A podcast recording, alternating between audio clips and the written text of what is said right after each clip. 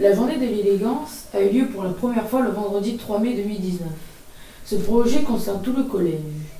L'objectif du projet était de faire attention à son style vestimentaire et aussi de faire attention à son comportement et ses propos. Le jour J, j'ai ressenti un changement bizarre au collège. C'était une journée pas comme les autres. La plupart des élèves du collège ont joué le jeu en faisant attention à leur langage. C'était très sympa, beaucoup de copains avaient mis une belle chemise et certains avaient osé mettre une cravate. Et beaucoup de filles ont aussi fait attention à leur tenue. C'était drôle.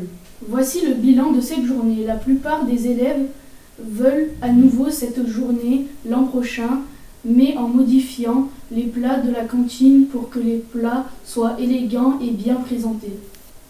Merci, à tous. C'était Dylan Et Mathis pour le reportage sur la journée d'élégance.